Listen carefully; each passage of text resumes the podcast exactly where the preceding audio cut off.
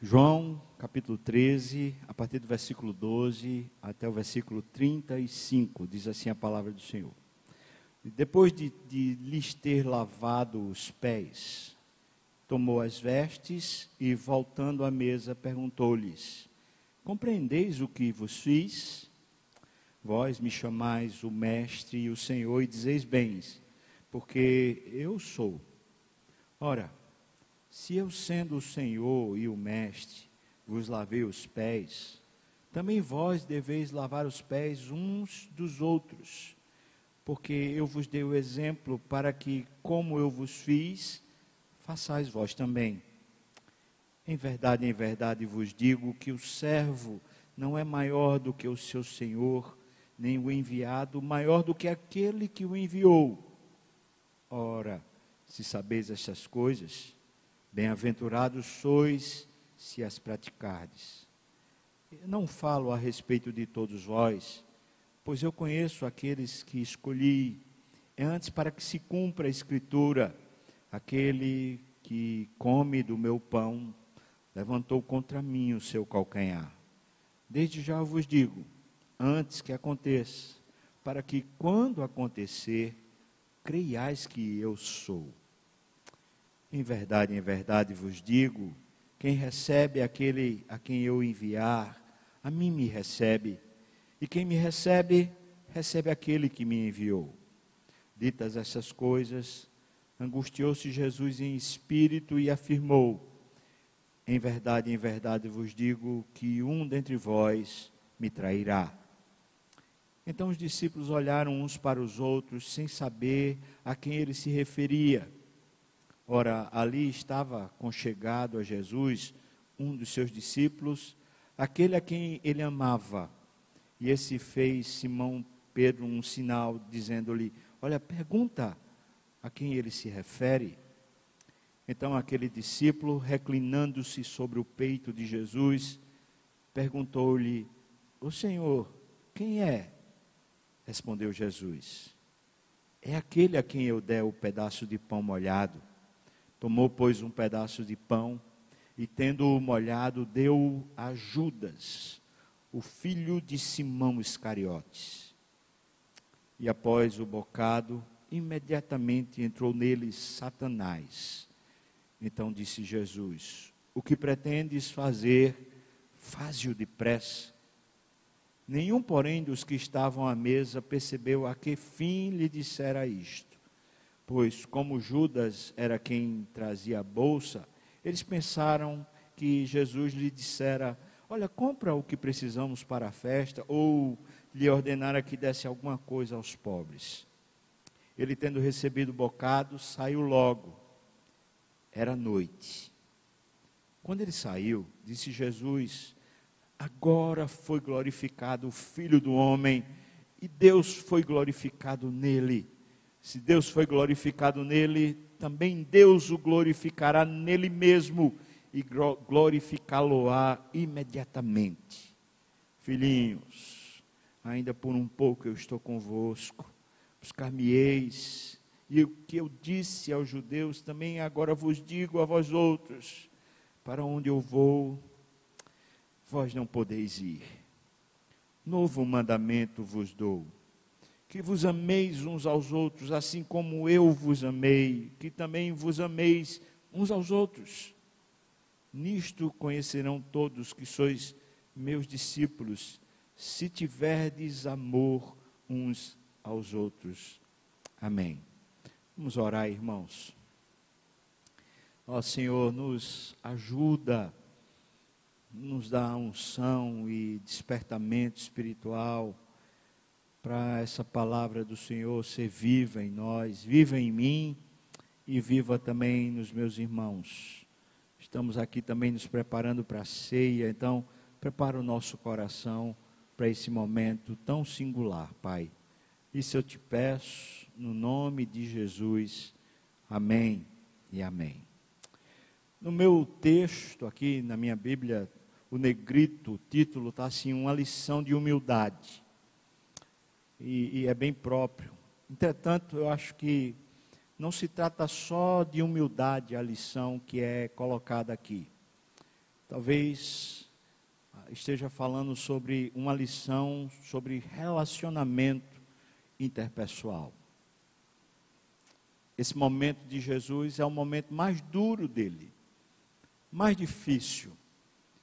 Ele está se aproximando da cruz, está na última ceia. Ele entrou lá e lavou os pés aos discípulos, e agora ele está usando o que ele acabou de fazer para trazer uma lição. Antes de entrar propriamente na lição, eu preciso lhe contextualizar. Esse é o último momento da vida de Jesus. Essa, portanto, é uma lição final. Aquelas últimas lições ou últimas palavras de Jesus. Para ele chegar até aqui, ele teve que ensinar muito conteúdo para os discípulos. Quando falo conteúdo, eu não estou falando nem de livros, nem do que a mente pode guardar, mas ele precisou ensinar muito da vida de como se vive com Deus. Já são pelo menos três anos de convivência e muitas situações aconteceram. Jesus foi chamado de Beuzebu. Jesus foi tratado como sendo um enganador. Jesus tinha muita gente que tinha malquerência com ele, era difamado, ultrajado. Houve um momento no ministério de Jesus onde todos lhe abandonaram, só ficaram ali aqueles doze. Jesus continuou fazendo o que lhe era próprio, fez o bem, segundo a agenda do Espírito, fazendo aquilo que Deus tinha determinado para ele fazer. Os discípulos viram isso, os discípulos testemunharam a vida de Deus em Cristo. E isso fez com que ele tivesse esse momento final, uma lição para dar. Que eu quero nessa antecipação, na verdade, preparando a gente para a lição de Jesus, que eu quero trazer é o seguinte: é muito difícil a gente falar sobre relacionamento interpessoal, simplesmente trazendo a lição seca. Sei que a gente antes tenha preparado o terreno.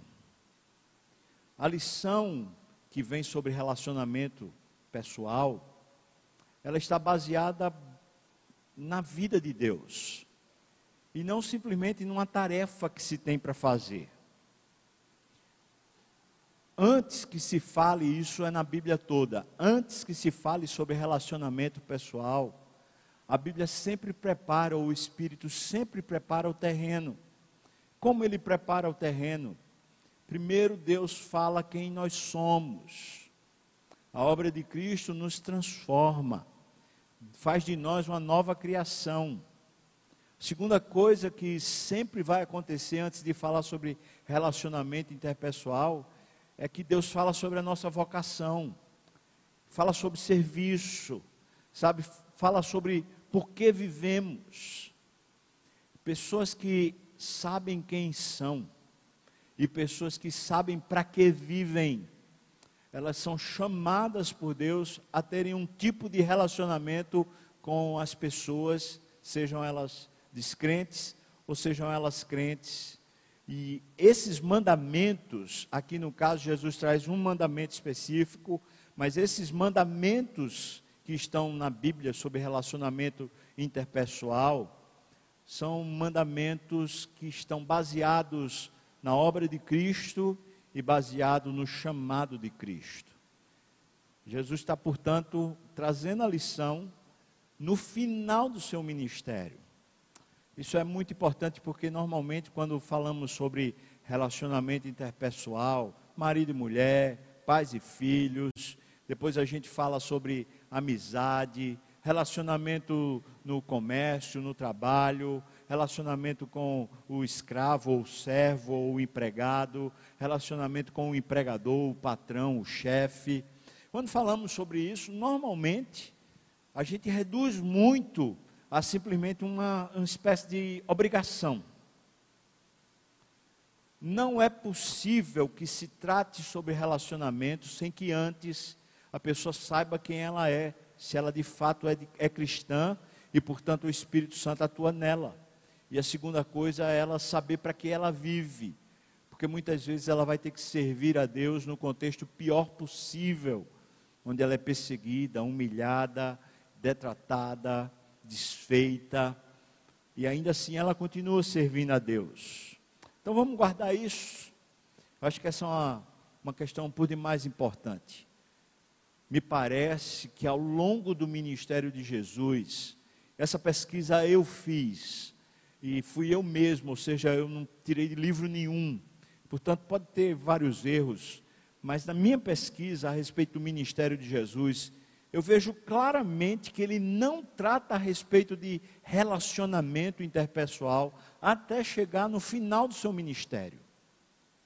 E acho que é um erro quando a gente fica dando fórmulas sobre marido e mulher, sobre pais e filhos, ou sobre patrão e empregado, empregado e patrão, ou sobre crente e descrente, quando a gente fica dando fórmulas sobre como deve se agir, sem que antes se tenha a essência de quem se é e de para que se vive.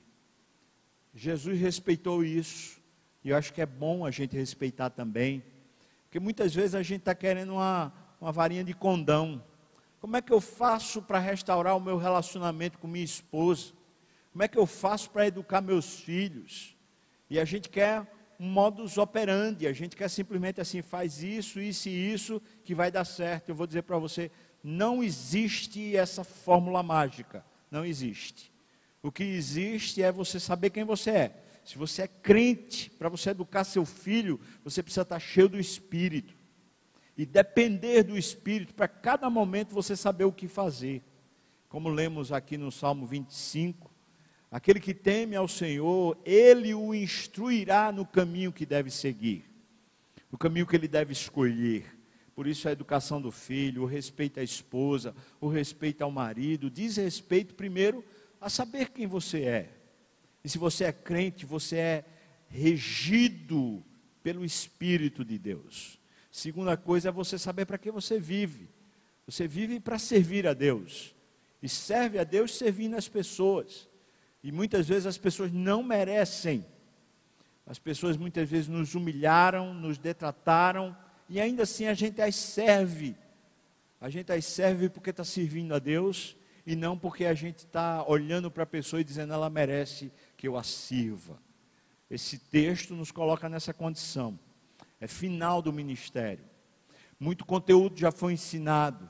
Agora ele passa a falar sobre essa lição que está aqui como sendo lição de humildade. Eu diria que é a lição de relacionamentos interpessoais. Jesus começa o seu, seu diálogo aqui, logo após ter lavado os pés dos discípulos, perguntando no versículo 12: Vocês entenderam bem o que foi que eu fiz? Essa é uma pergunta que ainda fica hoje para nós, porque é uma pergunta que não tem uma resposta fácil. O que Jesus está chamando a gente, assim como os discípulos, é ficar olhando para o, o quadro, ficar olhando para o filme, para a situação. Meu Deus, o mestre e o Senhor se humilha e lava os pés dos amigos, mas também lava os pés do traidor. Isso é tremendo. Ele está pedindo para a gente olhar para isso com mais atenção. Olha com atenção. Não tinha ninguém ali que fosse digno de Jesus lavar os pés. Ele está lavando. Falei aqui no sermão passado, primeira parte desse capítulo 13, que era o servo menor da casa que lavava os pés dos convivas. E Jesus se fez o menor. Ele está dizendo: vocês entenderam? Bom, não se trata em si de lavar os pés, mas se trata em si de como conduzir as relações. Então ele fala assim: vocês me chamam de mestre, me chamam de Senhor, é, é verdade, eu sou. Como eu lavei os pés, então vocês deveriam fazer a mesma coisa. Versículo 16 ele diz: Em verdade, em verdade vos digo: o servo não, não é maior do que o seu senhor, nem o enviado maior daquele que, que o enviou. Acho que o versículo 6 guarda a proposta que eu trouxe no começo como uma introdução.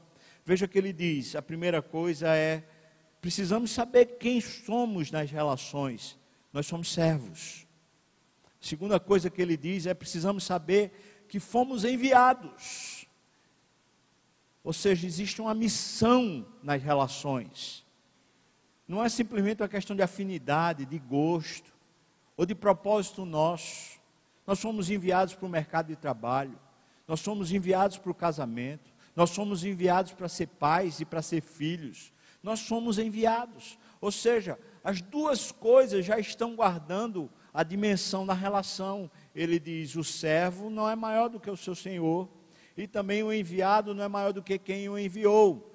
Portanto, a sua relação com o outro tem a ver com Deus e não diretamente com o outro. Nós nos relacionamos uns com os outros a partir de Deus e não a partir do outro, do que o outro merece ou do que o outro deixa de merecer.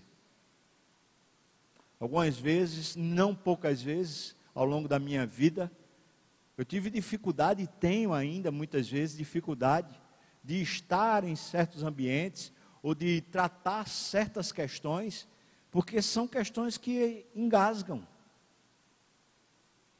Alguém que ofendeu, alguém que fez o mal, alguém que me distratou, alguém que me humilhou, alguém que me provocou a ira. Como me colocar numa posição de servo? Para gente que humanamente não merece. Essa é questão. Não se trata de a gente querer ou não querer. Se trata de ser servo e de ser enviado. É simples. Ser servo e ser enviado. O texto continua, versículo 17. Se vocês sabem essas coisas, vocês serão felizes, completos, cheios, plenos, se vocês então as praticardes. Dito isto, ele diz: Eu não falo esse conceito para todo mundo que está aqui. Por que eu não falo esse conceito para todo mundo que está aqui? Porque tem aqui o traidor. O traidor está à mesa aqui. E é claro que ele não recebe esse conceito. Isso me faz entender, irmãos, que a ideia de ser servo e também a ideia de ter uma missão só é para quem é crente.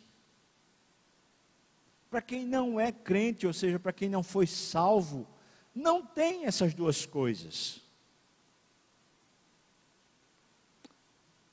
Posso dizer, a partir disso, que ser servo e ter missão diz respeito à habitação do Espírito em nós e não à nossa própria capacidade. É por isso que ele está dizendo: eu, vou, eu falei essas coisas para vocês e agi assim com vocês, mas eu não posso dizer que todos vocês vão, vão cumprir isso, porque existe aqui o traidor.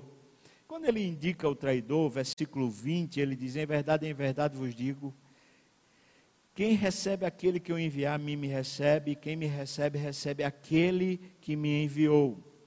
É, a, a, o que Jesus parece me estar falando é, nesse, nesse momento em que a missão acontece do Espírito, nesse momento em que você está sendo simplesmente conduzido por Deus, na verdade é o próprio Deus que está gerenciando a ação. Portanto, não se perverta.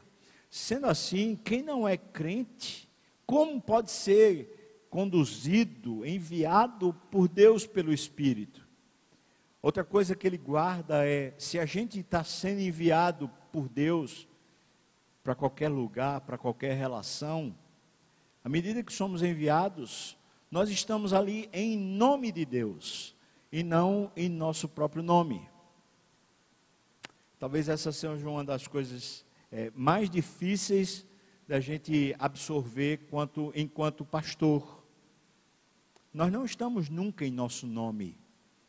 Nós estamos em nome de Deus e não em nome da igreja também. Enquanto pastor, isso é, é muito difícil, porque muitas vezes a gente quer fazer a coisa em nome da gente, ou talvez em nome da igreja. É preciso uma verdadeira conversão para mudar isso. Mas a mesma coisa eu diria para você nas suas relações. É enviado. O casamento foi, muito provavelmente, quem casou, casou porque quis. Na maioria dos casos é assim. Então a gente pensa, não fui eu. Mas não foi, foi enviado. O emprego, você está lá empregado em algum lugar, ou montou uma empresa, você fala assim: não fui eu, foi meu currículo, foi meu esforço. Mas não, foi enviado. Portanto, existe um relatório a ser dado para Deus, em primeiro lugar. E um serviço a ser feito para os homens, fazendo-o para Deus, em segundo lugar. Depois que ele disse essas coisas, versículo 21, 21, Jesus se angustiou em espírito Guarda essa palavra, porque a gente vai ver Jesus se angustiando várias vezes.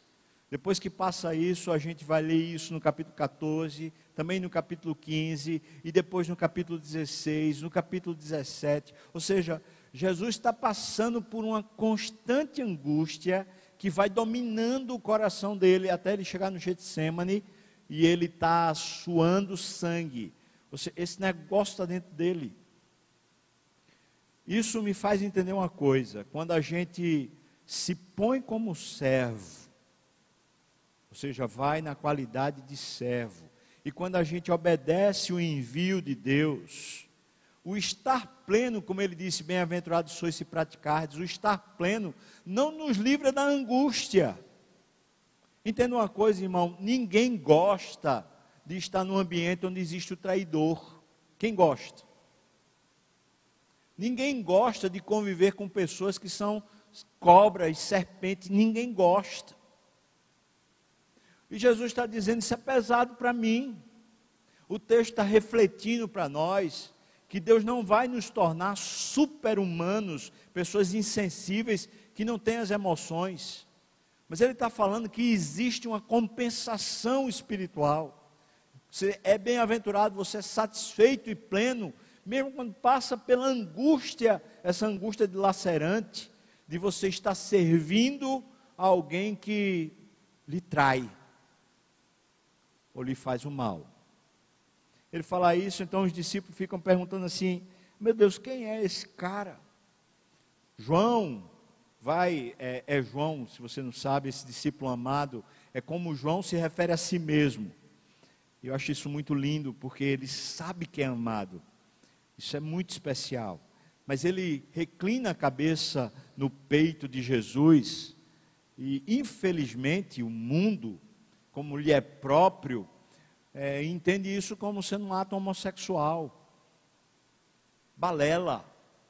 Esse aqui era o costume daquela época. Era assim que se saudava a amigos queridos do coração. O que João está fazendo é trazendo uma consideração dele. Ele diz: Eu me sinto amado. Portanto, ele saúda o, o Jesus, o Filho de Deus, dessa maneira. Por falar nisso, pessoas me perguntaram a respeito da porta dos fundos, esse negócio que está passando aí. É, o que é que deve fazer, o que é que deixa de fazer. Eu não sei o que é que você deve fazer. Mas uma coisa que você tem que levar em consideração é que a porta dos fundos e o mundo faz o que lhe é próprio. Eles difamam Jesus e a obra de Jesus. Mas nós cristãos fazemos o que nos é próprio.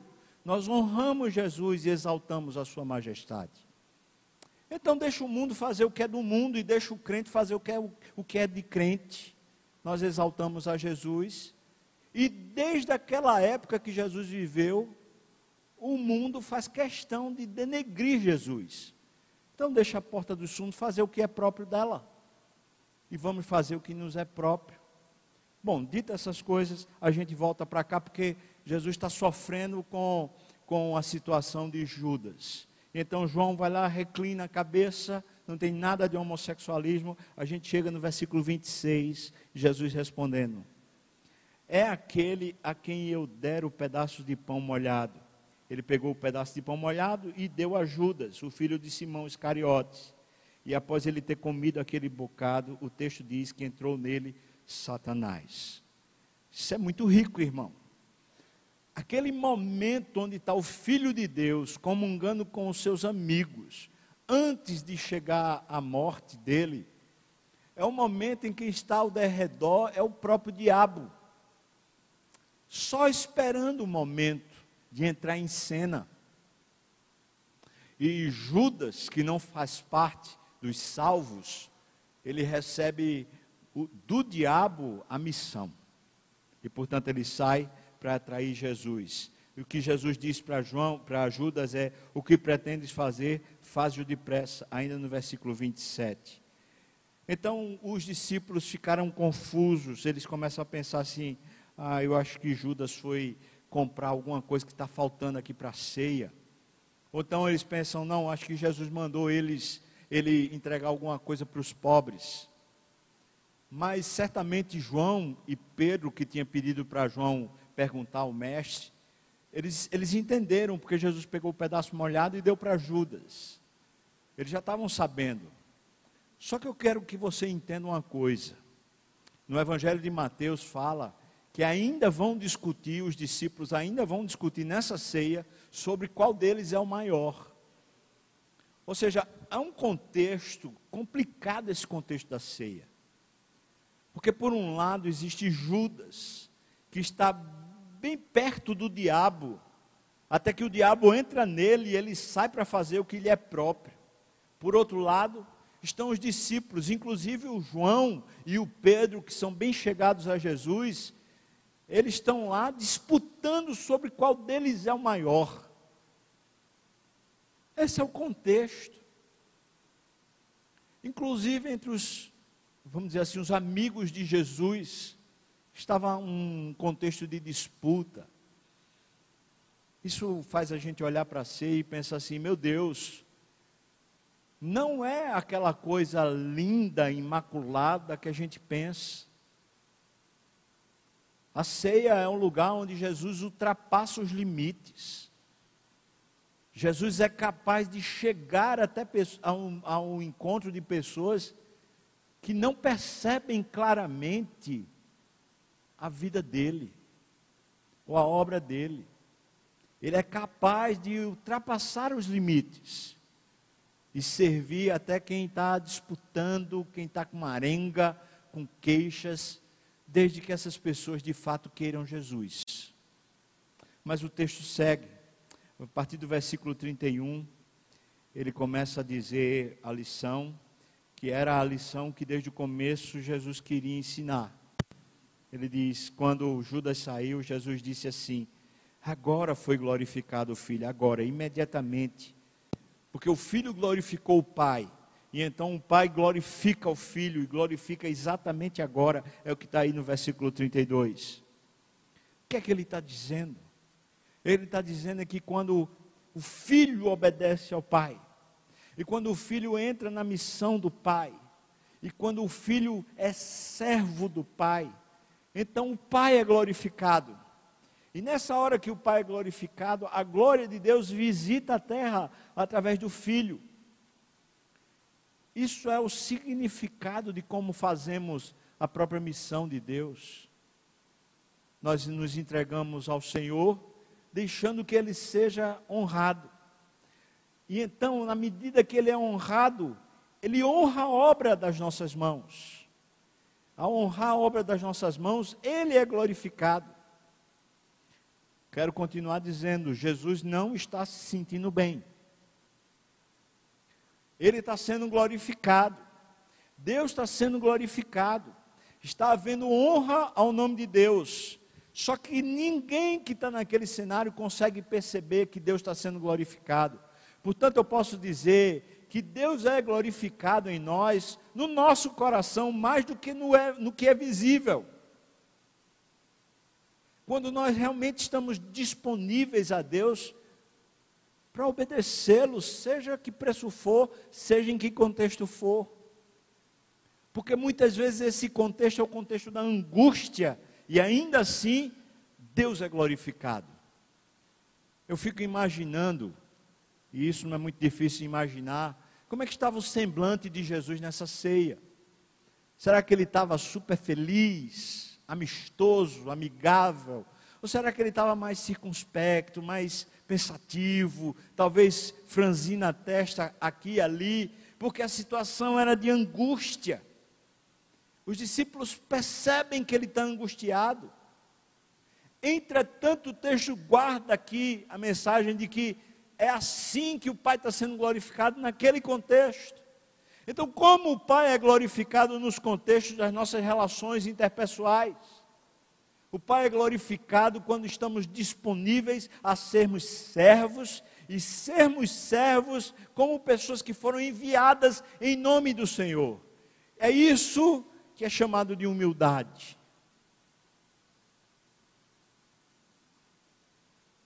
Isso coloca a proporção das relações coloca no devido lugar. Quando o Pai é glorificado, talvez a gente não se sinta prestigiado. E muitas vezes a gente talvez vai se sentir mesmo é angustiado. E às vezes por tempos a gente fica angustiado. Ah, pouco importa. Esse peso de angústia se glorifica a Deus, então seja bem-vindo peso. Porque a gente está aqui é para honrar e glorificar a Deus. Amém, irmãos, ou não? Então tá lá, vamos lá. Marido e mulher, tá uma bronca. Tá difícil, a convivência está difícil. Tudo que fala é mal interpretado. Tudo vira briga. O que é que a gente faz? É possível nessa hora a gente render-se ao Senhor e dizer: Senhor Deus, a única coisa que eu quero é ser usado como servo, porque o Senhor me enviou para essa relação. Então me usa. E à medida que Ele nos usa, o Senhor é glorificado. Bom, Jesus está falando isso. Aí versículo 33 diz: Filhinhos, ainda um pouco eu vou estar aqui convosco, vocês me buscarão, e eu vou para um lugar que vocês não podem ir ele diz isso falando, até agora eu só falei isso para os judeus, mas agora eu estou falando para vocês. É em cima disso que vai entrar o capítulo 14. Ou seja, Jesus começa a tratar de uma nova relação, ou numa nova dimensão da relação que ele tem com os discípulos.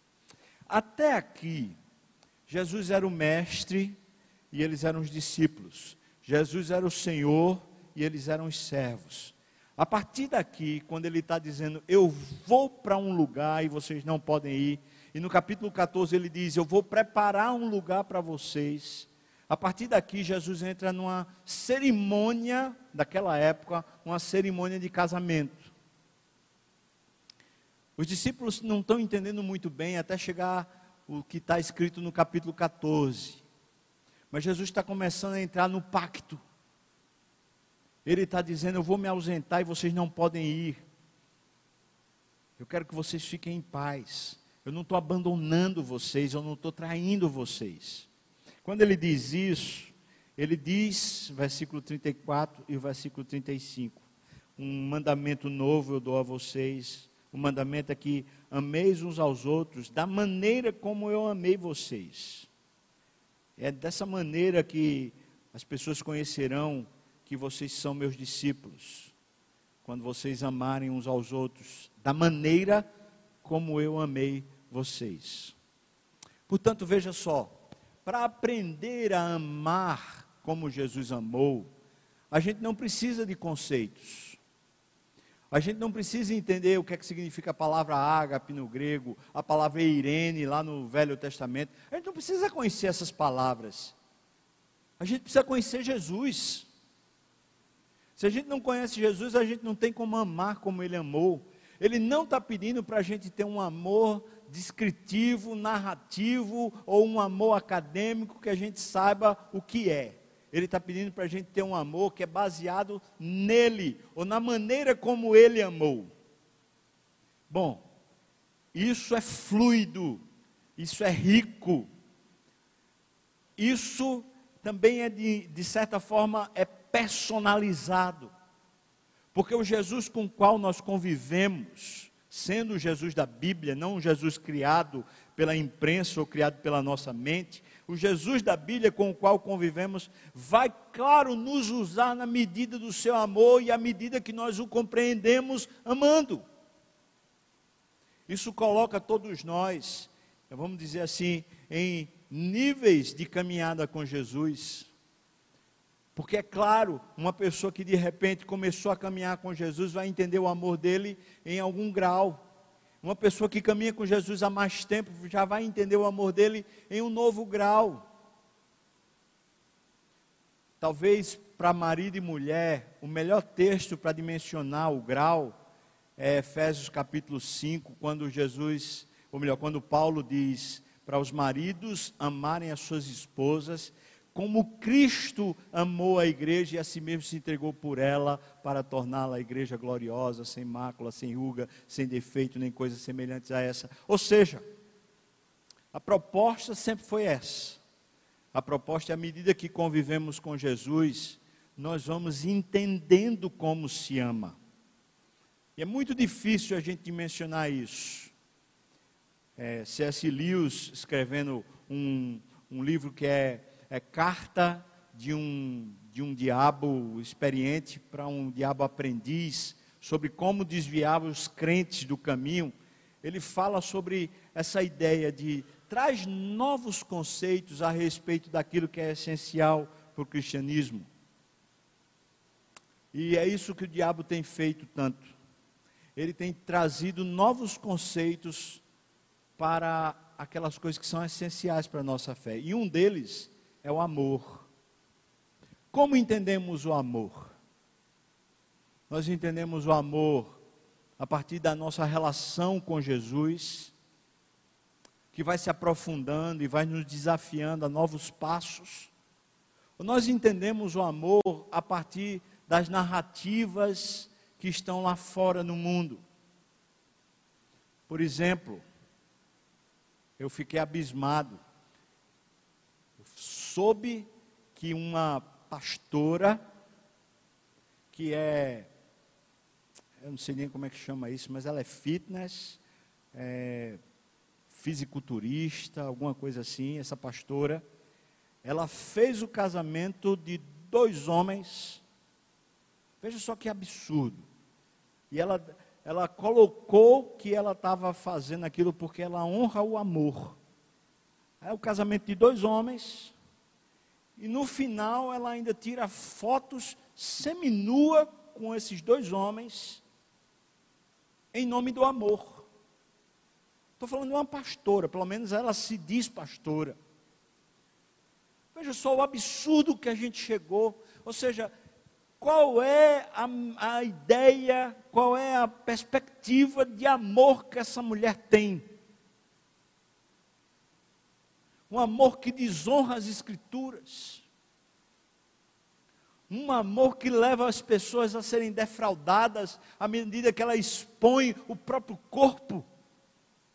Que tipo de amor é esse? Com certeza não é o amor da convivência com Jesus. Com certeza não. Mas N cristãos, e aqui eu coloco entre aspas, N pessoas que estão em igreja estão dizendo assim: olha, é o amor, é o amor, então a gente precisa fazer isso ou precisa fazer aquilo em nome do amor, mas não conhece o amor à medida que caminha com Jesus, conhece o amor à medida que os homens ensinam sobre o amor, à medida que a cultura e o nosso tempo ensina sobre o amor. Isso é um absurdo. Esse amor amadurecido que Jesus está dizendo, portanto, eu quero que vocês amem uns aos outros, como eu amei vocês, isso é um amor amadurecido, que vai fruto de uma longa convivência com Ele, e não um amor que é simplesmente cheio de retórica. É como um, um amigo meu trabalha lá num determinado local e no trabalho dele, então, um amigo, um colega de trabalho falou: Eu estou indo para um casamento homossexual e eu acho isso muito, muito significativo, muito importante. Então, esse amigo meu perguntou para aquele colega: Você acha mesmo que é, que é legal? Falou: Eu acho. Ele falou assim: Você tem filho, não tem? Tenho.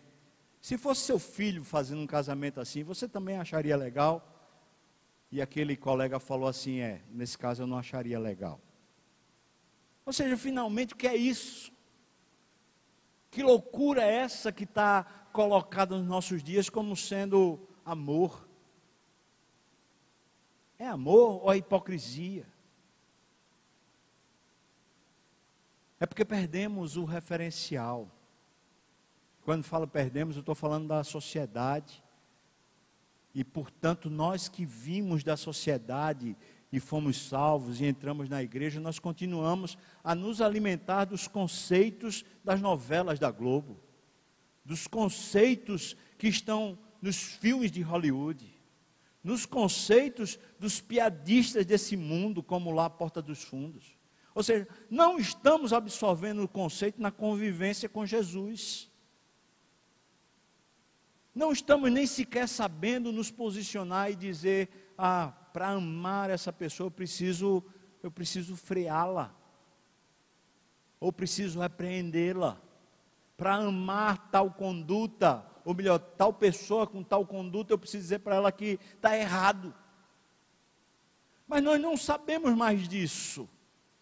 Porque no tempo que vivemos é politicamente incorreto a gente dizer que o outro está errado. Para o nosso tempo, é politicamente incorreto amar educando, amar ensinando. O correto é um amor que é leviano, é laissez cada um faz o que quer. E se chama isso de respeito. Respeita quem? A Cristo. A Cristo é que não é. Respeita quem? Ao mundo? Ao diabo? Sim, certamente. Por isso, quando Jesus está dizendo um novo mandamento, eu, vou, eu dou a vocês, primeiro ele está dando esse mandamento aos discípulos, porque eles convivem com Jesus. E segundo, ele está dizendo que é essa maneira que vocês tratando uns aos outros, com a verdade, com amor, com essa responsabilidade de servir, de dar-se ao outro, à medida que vocês fazem isso, vocês manifestam ao mundo que são meus discípulos, que seguem os meus passos. É assim que vocês serão conhecidos. Quando Jesus está fazendo a oração sacerdotal, logo mais, daqui a pouco, no final desse episódio da ceia, ele diz: Pai, que eles sejam um e à medida que eles forem né, um, à medida que eles se tornem um, então o mundo vai crer que tu me enviaste. Mas é incrível a gente não entender essa oração à luz desse contexto. Ou seja, Jesus está no mesmo cenário, ainda continua com a mesma angústia. E o que ele está pedindo é: Senhor Deus, por meio do teu Espírito, capacita os crentes a aprenderem a amar uns aos outros do modo, modus operandi, da maneira pela qual eu os amei. E assim o mundo conhece que nós somos seguidores de Jesus. Isso nos coloca na escola e nos coloca num caminho de aprendizado constante. Quero desafiar você, irmão, ao que o texto nos desafia, a relacionamentos interpessoais, onde não existe nenhum guia prático, não existe nenhum manual prático do tipo dê esse passo, dê aquele passo, faça assim ou faça assado para seu filho crescer bem, ou para sua esposa ficar feliz, ou para o seu marido ser restaurado. Não há esses passos. O que há é a presença de Deus na nossa vida. E à medida que ele se torna nosso Senhor, e nós caminhamos cada vez mais como seus servos, seus discípulos, ele nos envia. E quando ele nos envia, servindo a ele, nós amamos do jeito que ele amou. Desafio você a isso. Um desafio bem simples. Quer se relacionar bem com as pessoas? Aprenda quem você é em Cristo. Aprenda a vocação que você tem, você foi chamado para viver aqui em serviço. E agora você se relaciona com aqueles que são de Deus, os discípulos, amando-os como Cristo amou. E aqueles que não são de Cristo, a gente evangeliza, trazendo luz e salvação na medida que o Espírito agir. Vamos orar. Deus, nos abençoe, porque essa palavra tão rica e tão difícil que o Senhor falou lá na ceia, ela para nós continua sendo um enigma, um, uma grande confusão. E só o teu espírito que vai aclarando isso à medida que vão se passando os anos, os tempos, então as coisas vão se aclarando. Senhor, clareia mesmo.